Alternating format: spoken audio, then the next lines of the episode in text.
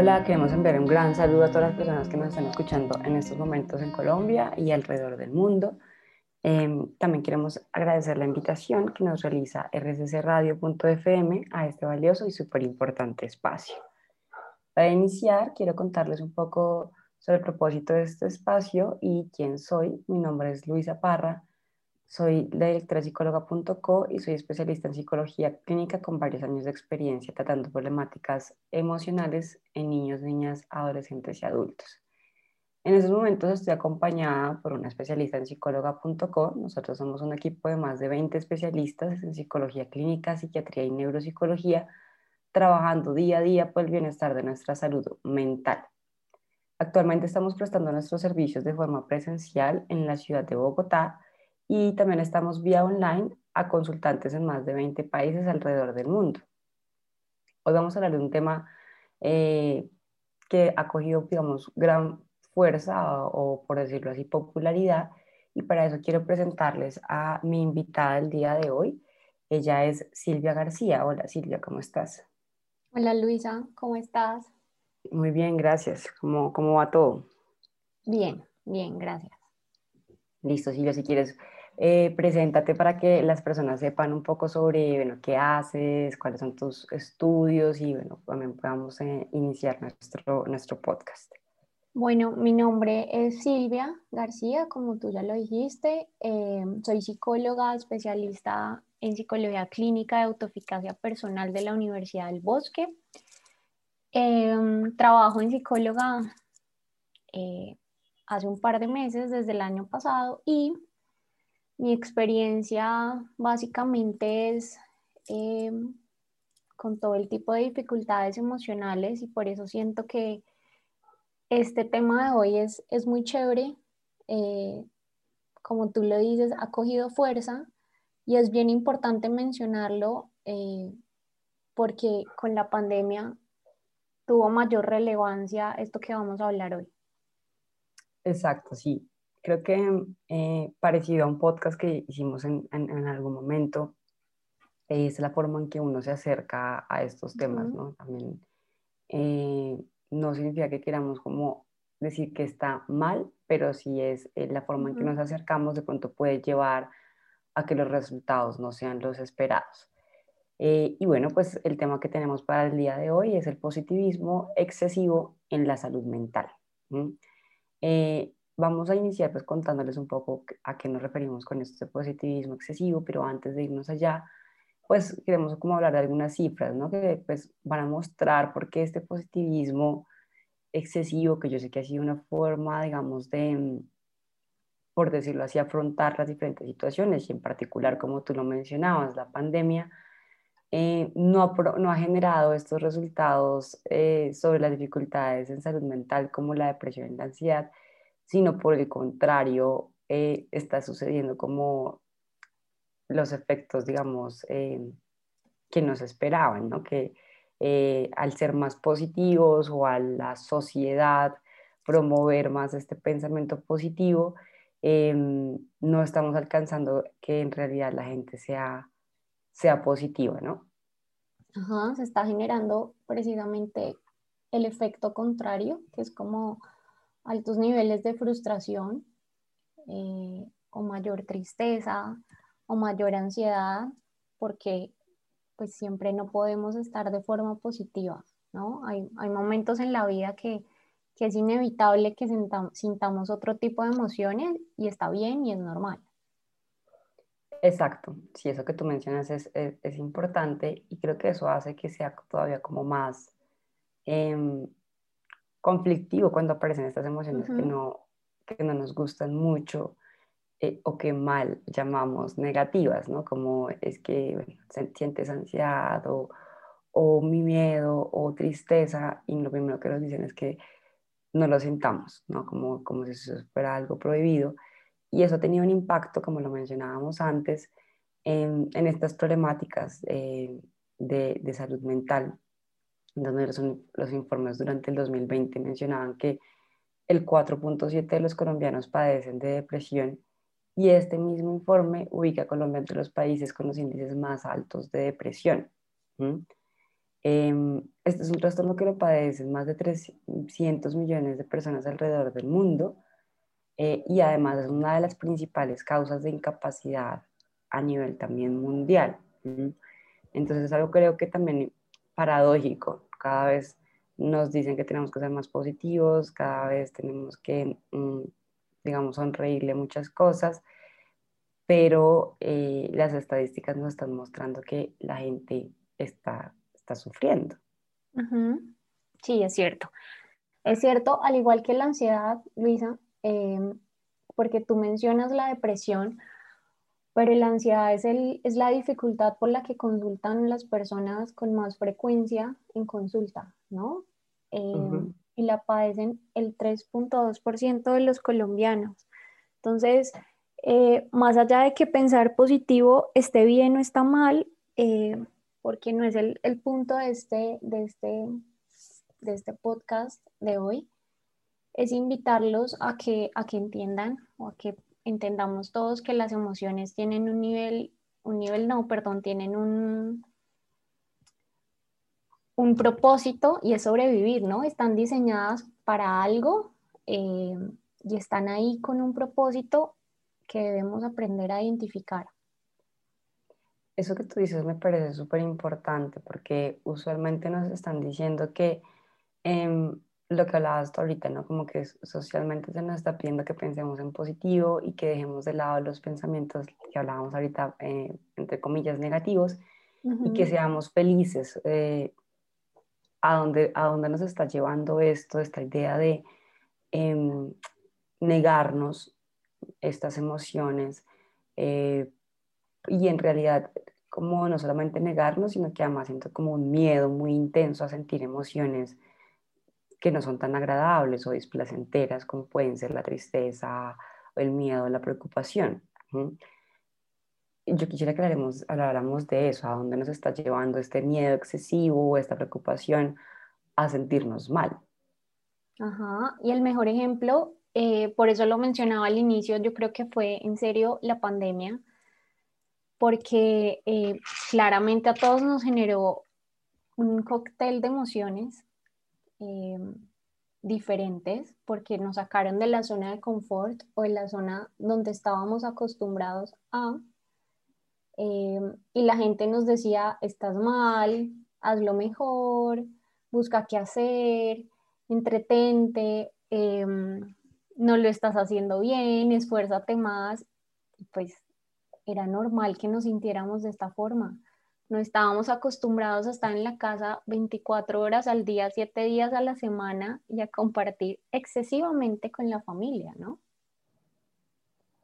Total, total, eso que tú mencionas es súper importante porque en esa época recién empezó em, la pandemia, eh, bueno, y como todo el tema de cuarentenas, hablaban como esto de verlo como una oportunidad. Yo no estoy diciendo que esté mal ver las cosas como una oportunidad, pero también ya era un poco como tienes que leer no sé cuántos libros y tienes que hacer no sé cuántos cursos y tienes que hacer ejercicio.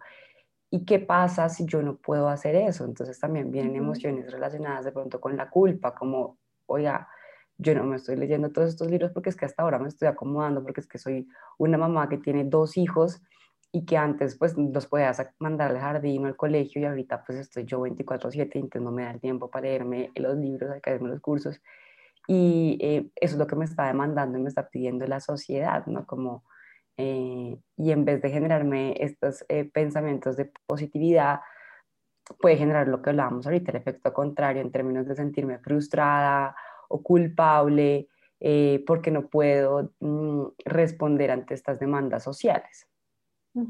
Sí, exacto. Sí, exacto. Lo que tú dices, digamos que el positivismo excesivo es la sobregeneralización de estos estados positivos, ¿no? Eh, y lo que generan es tal cual tú lo dijiste, pues, todo lo contrario, o sea, pandemia es, el mejor momento para que todos nos identifiquemos o las rupturas, eh, y acá nosotros no queremos como eh, decir que está mal, acompañar a la otra persona o decir que pues qué frases o qué palabras están, no queremos como enjuiciar o satanizar nada, eh, sino simplemente es validarle la emoción a la otra persona porque está bien que alguien se sienta diferente a como probablemente yo actuaría en esa situación, ¿no? Eh, entonces, tras una ruptura, normalmente uno escucha de las amigas el no pasa nada, pues te consigues a otra persona y ya, eh, mejor que te haya dejado, mejor que no estés con esa persona y no por dentro se siente, pues no se siente chévere, ¿sabes? Eso que tú dices, creo que uno sí, no, se siente acompañado, ¿no? Una, una, tusa lo que necesita es probablemente necesita sentir compañía y sentir personas al lado de uno que lo están apoyando en esos momentos, ah, digamos, de, de, un dolor emocional importante eh, y que te digan que está mal sentirte así. O, yo también he escuchado mucho la frase de, es que eres muy bonita para estar triste o esto es muy bonita para llorar. Y entonces, eh, no entiendo, eh, la, la, gente bonita o no tan bonita o no sé, eso nos da derecho o no nos da derecho a sentirnos tristes. Mm. Y, creo que de pronto son de estas frases que yo sé que no lo hace con buena intención, tampoco es que la gente lo haga con la intención de lastimar a la otra persona, pero probablemente no estamos haciendo esto de acompañar al otro en su dolor y en su, en su malestar. De acuerdo, y a veces son innatas, ¿no? Como tú lo dices, estas frases, como si salieran del alma. Exacto, un poco como no pasa nada, eh, no le hagas caso, eh, ocúpate, ya está claro, es importante no, digamos, quedarnos enfocados todo el tiempo pensando en estas cosas que nos duelen, eh, pero también creo que hay que darle un espacio eh, para que pueda hacer esto, esto procesado, ¿no? y, creo que eso es lo que sucede un poco con estas emociones eh, que hablábamos al inicio, que, que, les han puesto este título de negativas, em, pues que como nos han dicho que está muy mal tenerlas y creemos que entonces yo estoy como como dañado o averiado, eh, tratamos de negarlas lo máximo posible. Eh, y entonces empezamos como a ocultar que yo estoy experimentando alguna tristeza importante o a ocultar que yo siento mucha preocupación. Y es que si además yo la manifiesto, eh, pues me van a decir que eso está mal o que deje de pensar así. Esto lo que genera en realidad es que las personas no busquen ayuda en términos em, de apoyo emocional o con profesionales. Y lo que hace es que cuando busquen ayuda es porque la problemática ha avanzado bastante. Sí. Sí, Luisa, más que las personas, además de, de todo lo que tú dices, esas, esas características, eh, quiero sumarle una y es que uno comienza a sentirse culpable, ¿no? Por sentirse mal. Es como, pero ¿por qué me estoy sintiendo así? Sí, no sé, mis amigas me dicen que yo debería estar bien.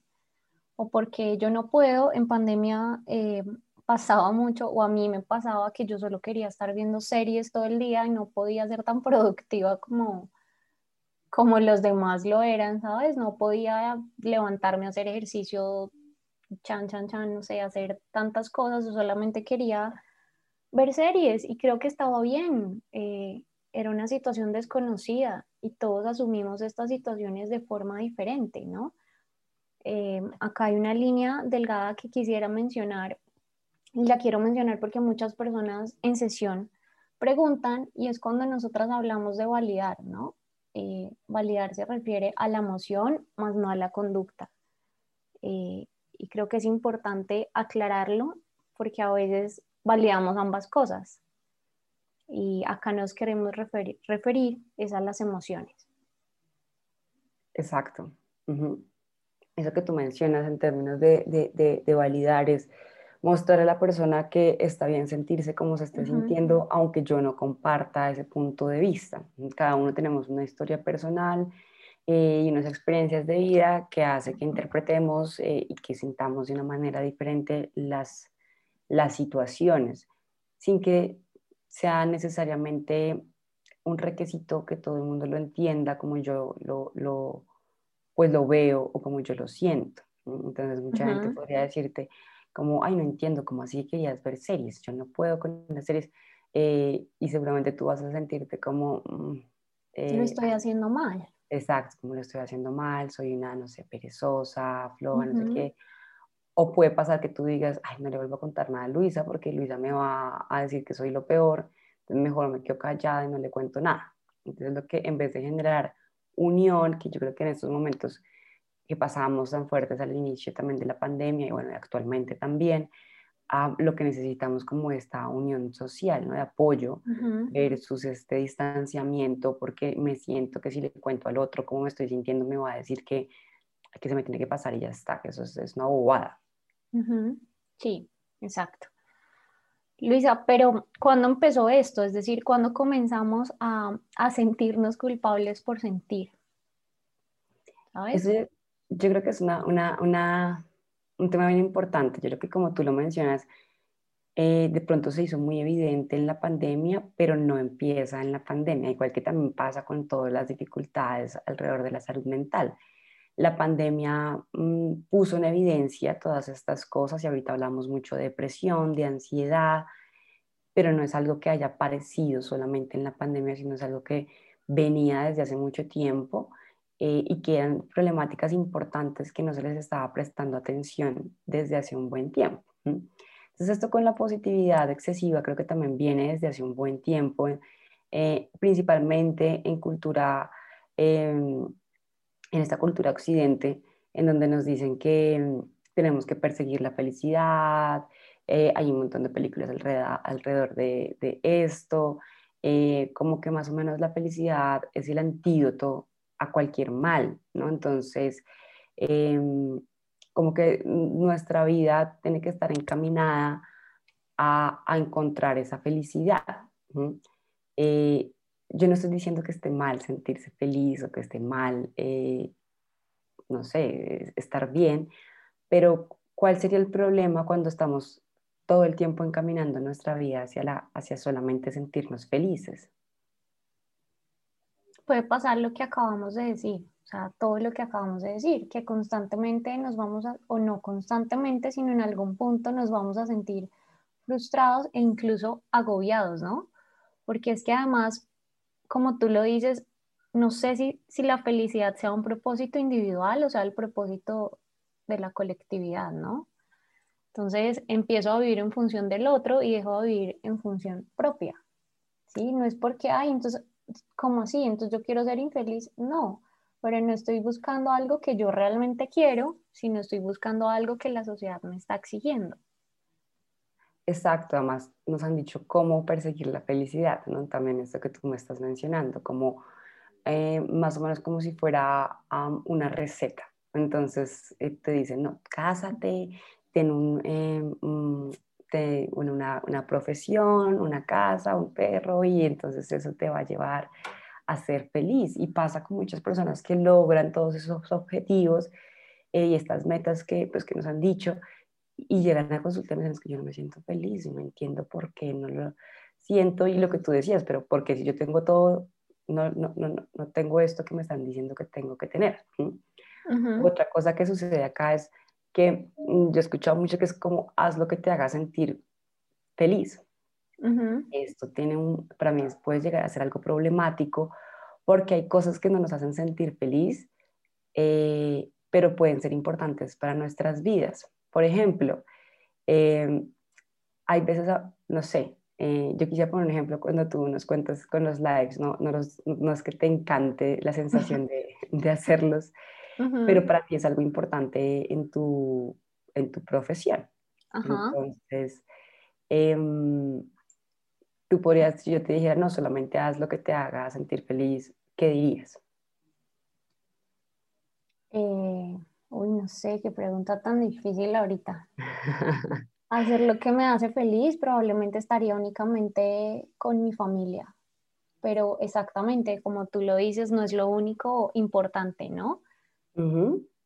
Exacto, creo que acá la diferencia entre lo importante no siempre me va a llevar como de manera inmediata a sentirme feliz. Puede que a largo plazo sí, eh, pero no solamente de forma inmediata. Entonces, puede que yo te diga, ah, vamos a hacer, no sé, alguna actividad que a ti no te ponga tan cómoda em, y tú inmediatamente dices, no, yo no me puedo sentir incómoda, entonces mejor me voy versus decir, ok, no me siento tan cómoda, pero finalmente la voy a hacer em, porque esto es realmente importante para mi vida, para lo que tendría algún sentido em, en mi vida en particular profesional. Mm, hay otras cosas que también no solamente es lo profesional, pero acá estamos planteando este ejemplo em, desde lo profesional.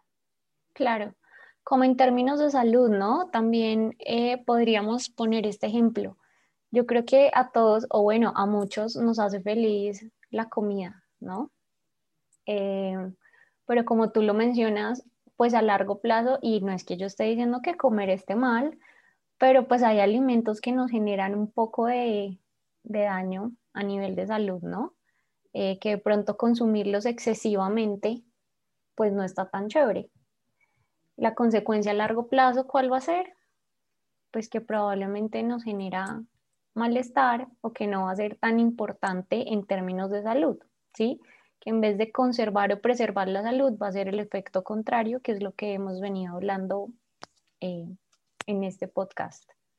Exacto, es que siempre estamos enfocados a evitar sensaciones desagradables. Rechazamos el dolor, la incomodidad, el malestar, eh, pero lo que hablábamos un poco, a veces esta incomodidad es necesaria.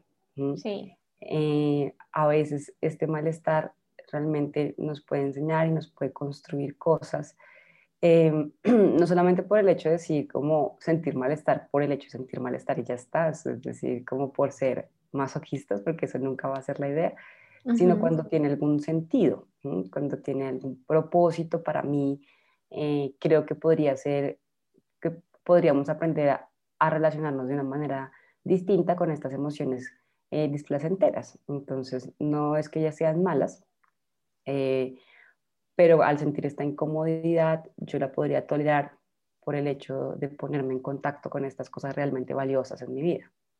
Exacto, exacto. Y acá con el, cuando tú dices displacentera, Luisa, les queremos explicar que displacentera se refiere pues que, como tú lo dices, no es que sea una emoción mala, porque las emociones no son malas, sino es simplemente que en el cuerpo no se sienten tan chéveres, ¿sí? Como cuando uno va a presentar una entrevista de trabajo, pues seguramente la sensación no es agradable, eh, pero tiene un propósito muy valioso que es pasar a la entrevista de trabajo y seguramente conseguir el objetivo de ingresar a esa empresa, ¿no? Exacto, eso que tú mencionas es, es, importante, ¿no? Yo no conozco a la persona que me diga, uy, qué nota, estoy sintiendo ansiedad. Eh, la ansiedad se siente realmente incómoda, ¿no? Yo la siento cuando la tengo, me siento a veces muy incómoda con ella y creo que eso es lo que uno no se halla, quiere quitarse de cualquier forma posible, eh, pero depende en qué momentos uno la pueda tener, ¿no? No me va a exponer a situaciones que me van a hacer sentir ansiedad solamente por sentir malestar versus una situación que, bueno, que yo podría tolerar esta ansiedad porque es realmente importante Em, para mí, por ejemplo, lo que tú dices, una entrevista, una exposición eh, en un trabajo, digo, en una, una primera cita. Una primera, exacto, creo que es un buen ejemplo, ¿no? Eh, y ahí sí he escuchado, ahí sí he escuchado el comentario de, ay, esa ansiedad, si te van a escribir o no, y, hay gente que le gusta eso, a mí realmente no me gusta sentirme así, soy como, no, ya quiero saber el resultado. Pero hay gente que lo podría ponerse en contacto diferente con estas emociones, ¿no? Entonces, Em, nuevamente tocando el, como el, el, título principal de este, de este podcast, es em, cuando prohibimos de forma excesiva estas emociones, este malestar, esto puede afectar nuestra vida o nuestros como propósito en, entre nuestra vida, ¿no? Eh, si yo solamente me guío por lo que me hace sentir bien y no por lo que es importante para mí, de pronto a veces puedo dejar de hacer cosas realmente importantes por no sentirme mal, pero a la larga eso se multiplica, ¿no? Porque entonces, listo, no me sentí mal en estos momentos y me siento aliviada, me siento tranquila, pero después me voy a sentir probablemente frustrada porque no logré eso o no mm, intenté eso que era realmente em, importante para mí. Entonces, creo que mm, cuando hablamos de el positivismo excesivo puede llegar a ser em, nocivo es cuando nos enfocamos solamente en que en verdad la vida tiene que ser positiva y en realidad la experiencia humana implica dolor e implica sufrimiento, tanto físico como emocional. Como tú el ejemplo que dabas, una tusa. Creo que todos sabemos eh, que eso es realmente doloroso y no hay forma de evitar este dolor. Mm, que nos han dicho un montón de cosas para intentar evitarlo, pero es un dolor inevitable. Exacto, exacto, Luisa. Alguna vez, y acá tú lo, me, pues lo mencionas y quiero traer a colación, alguna vez tuve una consultante que me decía, Silvia, quiero enamorarme y quiero tener pareja, pero no quiero sufrir. Y yo decía, no tengo ni idea cómo lograr eso, o sea, no, no sé cómo, cómo ayudarte en este proceso porque creo que es inevitable, ¿sabes? Hay cosas en la vida que es como, viene el combo completo. Y no queremos decir acá que es que todas las relaciones eh, traigan em, cosas negativas, no, pero es inevitable que haya dolor en algún momento, ¿sí? Una pelea trae dolor, eh, no sé, alguna mala cara trae dolor, eh, una situación de pronto incómoda pues genera malestar, a eso nos referimos, ¿saben? No mm. al hecho de... De aguantar. Exacto, sí. sí creo que es, un ejemplo delicado. Sí, sí, sí, es importante esa, esa aclaración que estás haciendo, eh, porque cuando hablamos de ese sufrimiento puede ser incluso esta, esta ansiedad que hablábamos de si me va a volver a escribir o no, eh, que puede ser, digamos, un poco normal, pero cuando ya se está yendo para otras partes, pues sí es importante decir, esto no me hace bien, eh, me está haciendo daño, me alejo, ¿no? Entonces, Exacto. ajá, eso es, esto creo que este, esta clarificación me parece realmente importante, eh, porque también eso es lo que me han dicho también en algunas ocasiones, como es realmente importante para mí, pero en definitivamente me hace mucho daño, y bueno, yo creo que también ahí eh, puedo decir, bueno, es muy importante para mí cuidar de mí, y si esto me está haciendo mucho daño, pues es importante también distanciarme Em, y alejarme para salvaguardar mi bienestar, tanto emocional o como puede ser también físico.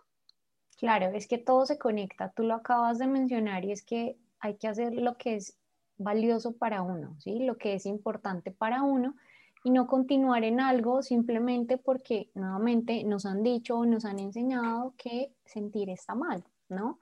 Porque esa pregunta te la hacía yo ahorita y quería conectar con una idea que diste y es nos enseñaron a quitarnos las emociones, ¿no? Eh, entonces mucha gente se las quiere quitar. Desde pequeños nos decían, em, uno se raspaba y le decían a uno, ay, parece que no, no, no pasó nada. Y uno decía, pero, pero me duele mucho, pero estoy sangrando. No, no, pero no pasó nada, ya, levántese. Y uno, ah, bueno, sí, no, todo está bien, ¿sabes? Eh, entonces, constantemente, probablemente, em, nos enseñaron a que sentir está mal. ¿Sí? Eh, y, en algunas situaciones más que otras, ¿no? Entonces, a veces incluso nos dicen que expresar lo que uno siente no está chévere, que está mal. ¿Por qué? Porque se la pueden montar más, porque lo pueden ver débil, eh, porque, no sé, demostrar mucho eh, puede ser el efecto contrario y no, es lo normal. Exacto, eso que tú mencionas me parece súper importante en términos de esta vulnerabilidad y la, la, vulnerabilidad per se, como nos han enseñado, siempre hemos visto como algo negativo, como no hay que mostrarse vulnerable porque te caen encima, pero también la vulnerabilidad protege en muchos aspectos. Saber que eso me duele, como lo hablábamos en el ejemplo de la pareja, saber que estar en una situación dolorosa Em, ya es suficiente para mí, que estoy suficiente, esto ya es suficiente, me permite salir de estas situaciones. Eh, por ejemplo, eh, los, los, cachorros, los humanos, bebés, bueno, las, las, las, especies, eh, bebés, tienen los ojos muy grandes. Y esto lo que hace también es un, es, un, sistema de protección porque muestra su, que están siendo muy bebés, que son vulnerables y lo que hace la mayoría de las especies es proteger al, al vulnerable, ¿no? Entonces la vulnerabilidad no necesariamente es negativa. Uno ha visto un montón de cosas que hay, esta especie adoptó a este otro, no sé, un, un que adoptó un gatito, eh, pero lo adoptó porque era bebé. Entonces, eh, probablemente desde esta vulnerabilidad que se nota en, el tamaño de, del ojo. Eh, y creo que acá es importante eso que tú mencionabas de la vulnerabilidad, poder darle significados diferentes y relacionarme de una manera diferente, porque a veces cuando nos queremos mostrar muy fuertes, sin culpa podemos ponernos en situaciones de mucho más dolor del que, eh, pues ya del que mm, era necesario, por decirlo así.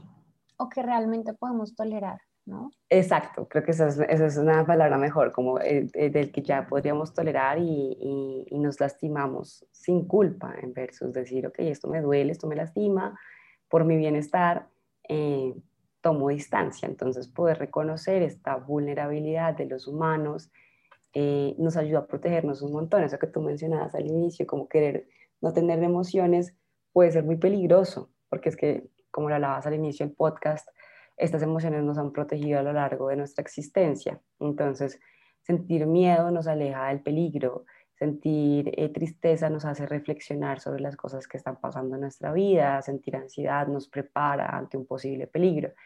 No sentir ninguna de esas emociones nos pondría en todos los peligros y probablemente no estuviésemos eh, vivos.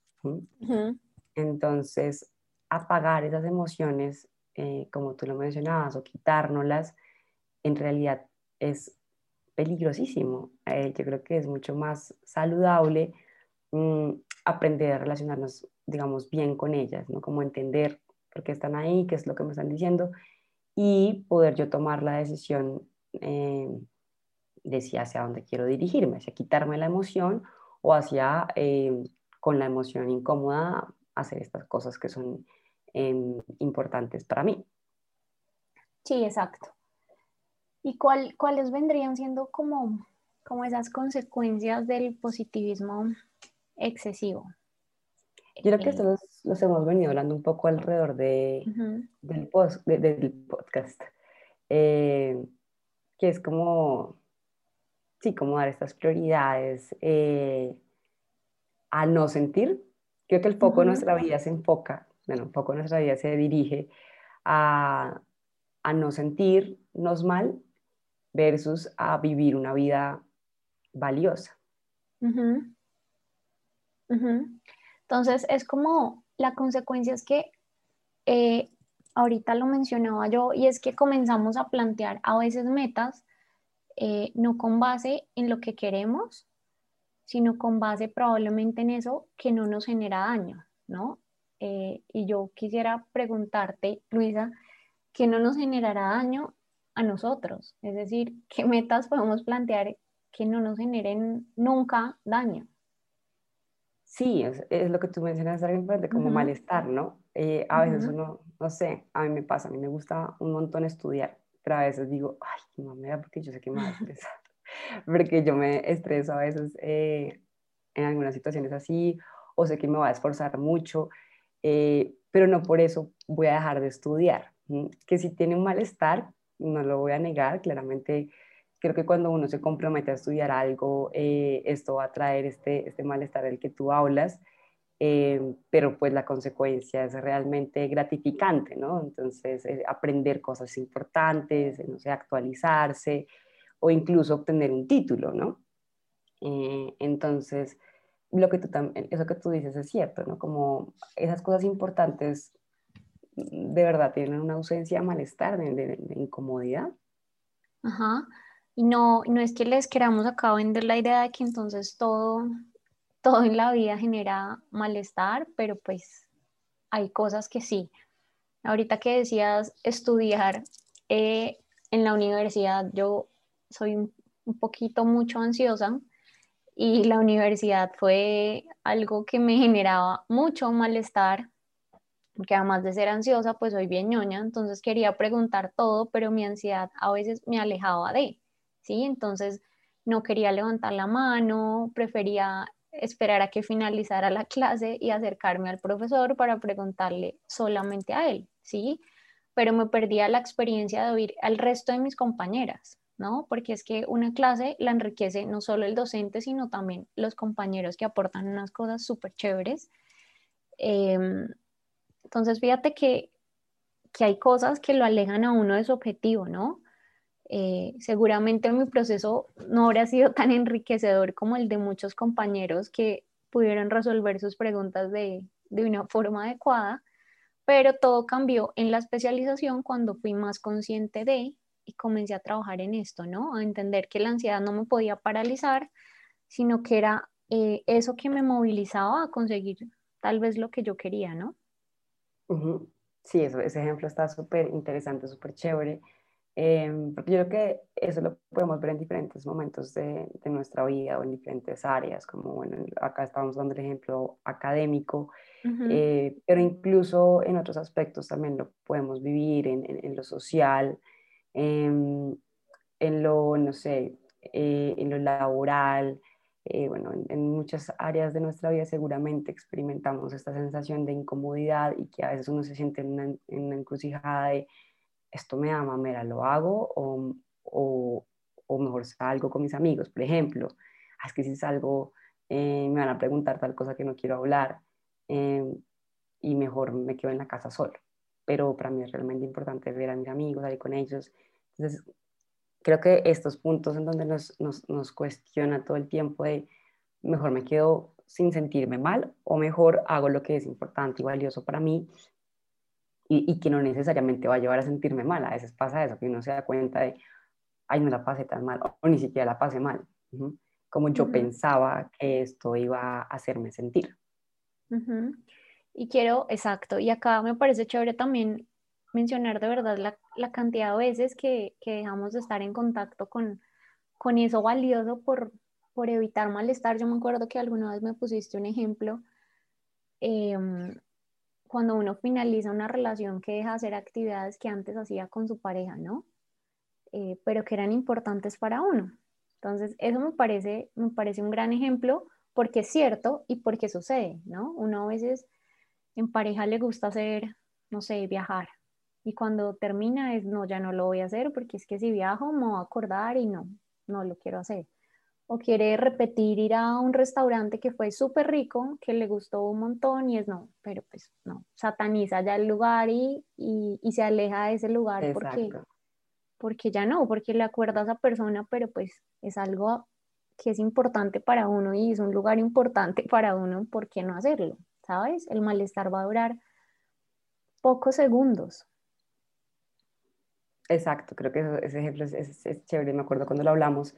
Eh, y a veces sí, le puede quitar a uno cosas importantes, como de pronto, no sé, a mí me gusta la fotografía y a mi expareja también, y cada vez que cojo una cámara me acuerdo de él y entonces no quiero sentirme así de triste, no quiero llorar, entonces mejor nunca en la vida vuelvo a tocar una cámara.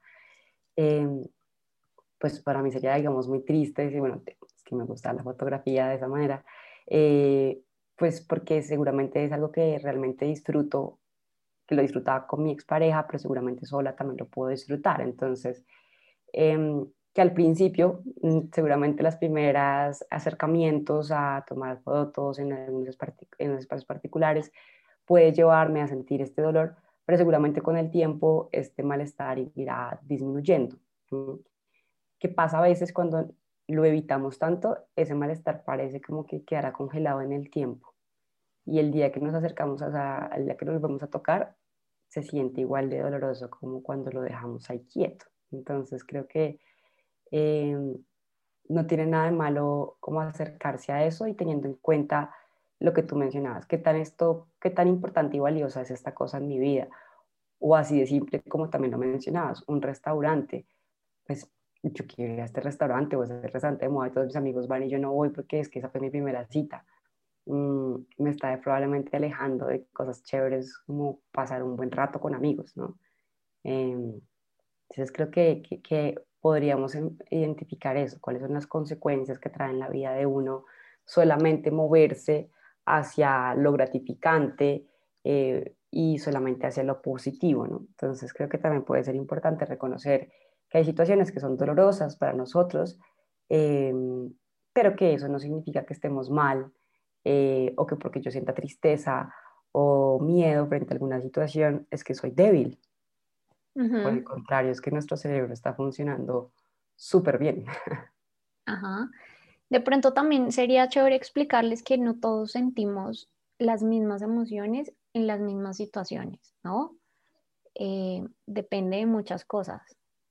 Entonces, no es como me voy a alejar de mi amiga porque mi amiga me dice que yo estoy mal. No, pues seguramente mi amiga no tiene las herramientas para acercarse a mí en, en este momento, eh, pero no implica que mi amiga esté mal. Seguramente para ella estas situaciones no implican tanto sufrimiento como para mí eh, y por eso no sabe cómo aproximarse a mí de una forma adecuada y está bien también, ¿sabes? Es como tener acá también un poco de empatía. Exacto, y también creo que tiene que ser un poco como delicado, o, tenemos que ser cuidadosos con eso que tú dices, de como cuando me alejo. Yo conocí, tenía un consultante que él me decía que se alejaba de todas las situaciones, eh, según él, tóxicas o negativas. Entonces yo le decía, bueno, como qué situaciones. Entonces a veces incluso llegó a alejarse de todos sus amigos porque algún amigo estaba triste o porque estaba siempre triste frente a algo. Y entonces eso, esto para él era algo tóxico. Eh, y se distanció de todo y todo el tiempo estaba teniendo nuevos amigos. Qué chévere tener nuevos amigos, pero también eh, creo que es importante cuando uno tiene una amistad antigua o de largos años, también esto implica un nivel de, conexión diferente cuando uno está recién conociendo a alguien. Entonces, él hablaba de la negatividad, digamos, y la veía como algo, pues algo malo, y como algo tóxico, pero no se estaba dando cuenta que su positivismo excesivo estaba llevándolo a estar solo constantemente y a no tolerar para nada el malestar. Si alguien le decía, oye, no me gusta eso que estás haciendo, lo confrontaba, él inmediatamente dejaba de salir con esa persona. Entonces, creo que esto puede llegar a, a impactar cuando lo tomamos de forma literal, que entonces aléjate de lo negativo, ¿no? Y cuando de pronto algún amigo está pasando por una situación difícil y no es que mi amigo sea negativo, sea tóxico. Sí, exacto, exacto. Nos gustaría ahora de pronto hablar de, em, de esas estrategias que nos permiten aproximarnos, porque creo que durante todo el podcast eh, les hemos hablado de eso que es valioso e importante para nosotros pero cómo poder identificarlo a veces se nos dificulta un poco, ¿no? Exacto. Eh, que acá podemos poder ver, listo, ya me doy cuenta que estoy siendo un poco excesivo con este positivismo, que está teniendo un impacto en mi vida. Eh, tampoco quiero dedicarme a sufrir, porque a veces me dicen eso, Lisa, entonces es dedicarse a sufrir y yo no, no es dedicarse a sufrir. Entonces es como, ¿cómo sería mejor, el mejor em, acercamiento o frente a estas situaciones de, malestar y de dolor, como em, cuáles serían estas estrategias que me permitirían afrontar estas situaciones de pronto dolorosas. Eh, y creo que la primera de la que vamos a hablar es la que hemos hablado a, lo largo de todo el podcast eh, y es identificar qué es lo valioso o importante para mí y moverme en pro de esto eh, y no en pro de evitar malestar. Entonces, por ejemplo, lo que hablábamos ahorita, las discusiones. Eh, creo que es algo normal o inherente de las em, relaciones interpersonales, no solamente en las relaciones afectivas. También van a aparecer con nuestros amigos, van a haber cosas que no nos gusten, con nuestros familiares, eh, pero si yo solamente evito el, el, conflicto a toda costa, probablemente no pueda solucionarlo, no pueda encontrar nuevas alternativas y darme cuenta que para mí es realmente valioso conservar esta amistad o esta relación con un familiar o, en particular con alguna pareja. Entonces creo que, eh, bueno, este el que hemos, ya hemos hablado es mm, identificar lo que es importante para mí. Creo que eso también lo hablábamos al inicio en términos de distanciar o distinguir un poco lo que me han dicho socialmente, que puede que algunas estén en común y no tienen nada de malo, eh, de las propias, de las, eh, eh, de las cosas que son valiosas para cada uno. Ajá, y esto eh, de identificar es importante, lo hablamos en términos de valores. Los valores es algo individual, ¿sí? Mis valores probablemente no sean los mismos de Luisa, ni sean los mismos de mi familia, ni sean los mismos de mis amigos, y está bien, ¿sí? Comenzar a, a buscar eso que realmente yo quiero, eso que realmente me mueve, eso que realmente me conecta a la vida eh, y me hace sentirme anclada al camino, ¿no? Eh, y yo sé que suena medio, medio loco esto que, que estoy diciendo, medio budista, no sé, pero, pero es así, ¿sí? Conectar con nuestros valores nos hace sentirnos más anclados a la vida, ¿sí? Entonces, no es como Ajá, perdóname, es que quería como clarificar esta palabra que tú estás usando de valores, porque usualmente la entendemos como en términos morales, como Exacto. Eh, bueno, malo, y cuando tú explicas de eh, cómo los valores son diferentes entre Puerto Luisa y yo, em, acá en particular, cuando estamos hablando de valores, hablamos de lo valioso, de lo importante, lo que tiene valor en mi vida. Por ejemplo, un valor puede ser eh, mi familia, em, otro valor puede ser mi profesión, y, desde ahí uno puede empezar a identificar esto que es valioso. Eh, para que ya continúes tu, tu, idea, perdóname, te interrumpí, pero sí me parece importante. No, está bien, ajá. Iba a decir, algo también valioso puede ser el conocimiento, ¿no? Entonces, el conocimiento es algo importante. Eh, probablemente muchos compartamos este valor y está bien, ¿sí? Después está chévere aprender a identificar o es lo ideal aprender a identificar cuáles son las metas que nosotros tenemos en la vida, ¿sí? Normalmente estas metas que nosotros nos planteamos eh, tienen un objetivo, ¿sí? Es decir, tienen un punto eh, al cual yo quiero llegar. Entonces, si uno de mis valores es el conocimiento, una de mis metas podría ser publicar en una revista conocida eh, algún tipo de artículo. ¿saben? Algo que tiene un fin, algo que puede cumplirse o no puede cumplirse, ¿sí? Em, estas metas también pueden variar, no siempre eh, digamos que son fijas o son estándares, sino que pueden ir cambiando, pueden ir transformándose a medida que, que uno va creciendo o que va teniendo contacto con diferentes personas, ¿no? Porque, digamos, Luisa decía ahorita, un valor puede ser la familia y una de mis metas puede ser tener una familia con mi pareja.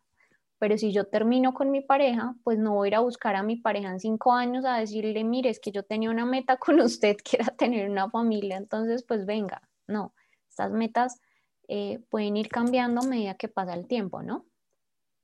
Sí, yo también creo que es importante acá eso que tú mencionas, centrar nuestra vida más en los valores y no tanto en las metas. Las metas pueden, digamos, encaminarse principalmente a este valor, eh, pero no que nuestra vida esté encaminada a las metas. Porque cuando están encaminadas a las metas sucede que mm, esto que tú mencionabas, ¿no? Como es que tengo que cumplirla o cuando la cumplo muchas veces la gente me dice, ¿y ahora qué? Eh, que a veces sucede que llegamos a la punta de la montaña y, y ahora dónde cojo. Eh, versus un valor, eh, esto que tiene valor en mi vida, que es valioso, como cuando construir una relación eh, de apoyo, de bienestar, es algo que no se agota, ¿no? por ejemplo, tener una buena relación con mi papá, esto yo no sé, significa de pronto llamarlo constantemente, entonces yo lo llamo hoy, ya no significa que cumplí la meta del día, probablemente cumplí la meta del día, pero eso no se agota ahí, es algo que es inagotable. Cuando hablamos de los valores o de estas acciones vitales o valiosas, hablamos de, de, estos que son eh, desde, digamos, ser, qué tipo de persona quiero ser, desde esto que no es simplemente un, una meta que se cumple, ¿no? Que no tiene nada malo tener estas metas que estén encaminadas hacia este valor, eh, pero no encaminar la vida hacia las metas, porque probablemente ahí mm, me pueda llevar algunas desilusiones cuando revisas solamente las encaminamos a las metas porque es que cuando cumpla esta meta, ese día voy a ser feliz.